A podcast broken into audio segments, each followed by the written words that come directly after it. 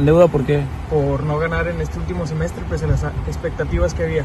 Creo que somos los últimos campeones en los últimos torneos, así que eh, siempre se va a estar eso, ¿sabes? Eh, pero bueno, vamos a tratar de pelear siempre, como te dije, se trata de pelear siempre. Eh, si nosotros estamos así, imagínense los otro equipo que nos van hace, hace tiempo. Ese es el paraguayo Celso Ortiz en el día 1 de la pretemporada de Rayados rumbo al torneo de apertura 2022. Y sus declaraciones no movieron a nadie. Incluso hicieron enojar a los aficionados de Rayados. Por fortuna, el paraguayo reaccionó y dejó en claro que lo que dijo no es lo que quiso decir. Pero al final de cuentas, lo que dice Celso Ortiz demuestra la pasividad con la que entrena el equipo de Rayados. Es increíble que se conformen con poco. Por eso el equipo no es protagonista, por eso el equipo no es finalista. Viven de lo que hicieron y no piensan en lo que van a hacer. El torneo de apertura 2022 va a ser complicadísimo para Porque otra vez serán víctima de las convocatorias. Cuando no tendrían que ser víctima, tendrían que pensar en la planeación. Monterrey arrancó la pretemporada sin refuerzos y ese es un problema porque el equipo dejó en claro en el último torneo que le faltaban piezas y que por más nombres que tengan no son capaces de solucionar partidos y de solucionar problemas. ¿Qué va a pasar con Monterrey en el torneo de apertura 2022? Lo que dice Celso y lo que vemos en el trabajo de la directiva es que va a ser algo similar a lo que fue el último año en la Liga MX, lejos del protagonismo y esperanzados a pasar en el repechaje.